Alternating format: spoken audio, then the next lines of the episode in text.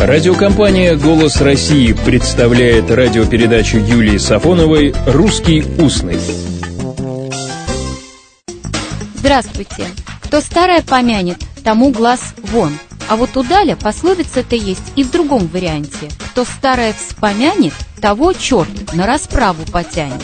На вилы поднять – это тоже расправа. Вот на прошедшей неделе многих почему-то насмешили слова Путина на Конгрессе муниципальных образований о том, что если люди будут доводить до Цугундера свой город или поселок, то иногда лучше сверху отстранить, чем ждать, когда снизу на вилы поднимут. Что такое Цугундер? Слово это существует только в выражении «на Цугундер», это выражение зафиксировано в академическом большом словаре в 1963 году, а впервые оно было зафиксировано в книге Морица Ильича Михельсона. Книга называлась «Русская мысль и речь. Свое и чужое. Опыт русской фразеологии». Вышла эта книга в конце XIX века. На цугундер брать, тянуть, притянуть значит на расправу, к ответу, подвергнуть наказанию или расправе. Выражение это из немецкого языка и буквально значит «к сотне ударов».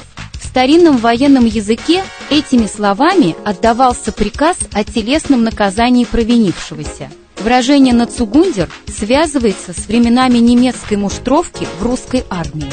Надо отметить, что выражение «нацугундер» классическое, в том смысле, что классики его употребляли. Вот только некоторые примеры. Достоевский «Преступление и наказание». Если у тебя хоть один только раз в твоем благородном доме произойдет скандал, так я тебя самое, на цугундер, как в высоком слоге говорится. А вот Чехов, психопаты – Сейчас слечат те волосы с твоими, пошлют за Ивановским. И пожалуйте, господин Нянин, на Цугундер. Надеемся, что нерадивые чиновники будут притянуты на Цугундер. А вот когда-то на Цугундер, на расправу, был притянут реакционной прессой известный русский лингвист Иван Александрович Будуэн де Куртене. Пусть вас не смущает такая экзотическая фамилия. Будуэн, как принято коротко называть его в лингвистических кругах, был поляком – кстати, как правильно, полячка или полька? Сам Будуэн в третьем издании словаря Даля в добавлениях пишет «полячка», презрительная вместо полька, и приводит цитату из пушкинского Бориса Годунова «Стыдно мне пред гордую полячкой унижаться». В Большом академическом словаре вариант «полячка» помечен как устарелый. Сегодня общеупотребительным считается не вариант полячка. Не рекомендуется. А вариант полька. Именно так. Кстати, полькой, как вы знаете, называют еще и танец. Но само слово «полька» – танец. В русский язык заимствовано из чешского. Это старинный чешский народный танец, который стал с середины XIX века бальным. Полька-танец в русских словарях – 1847 года, а вот полька-женщина гораздо раньше.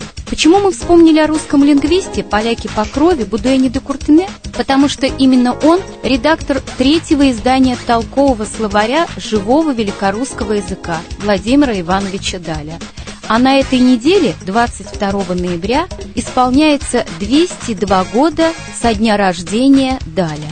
Реакционная пресса полагала, что Будуэн испортил словарь Даля – частности и тем, что включил в него ругательство и матерщину.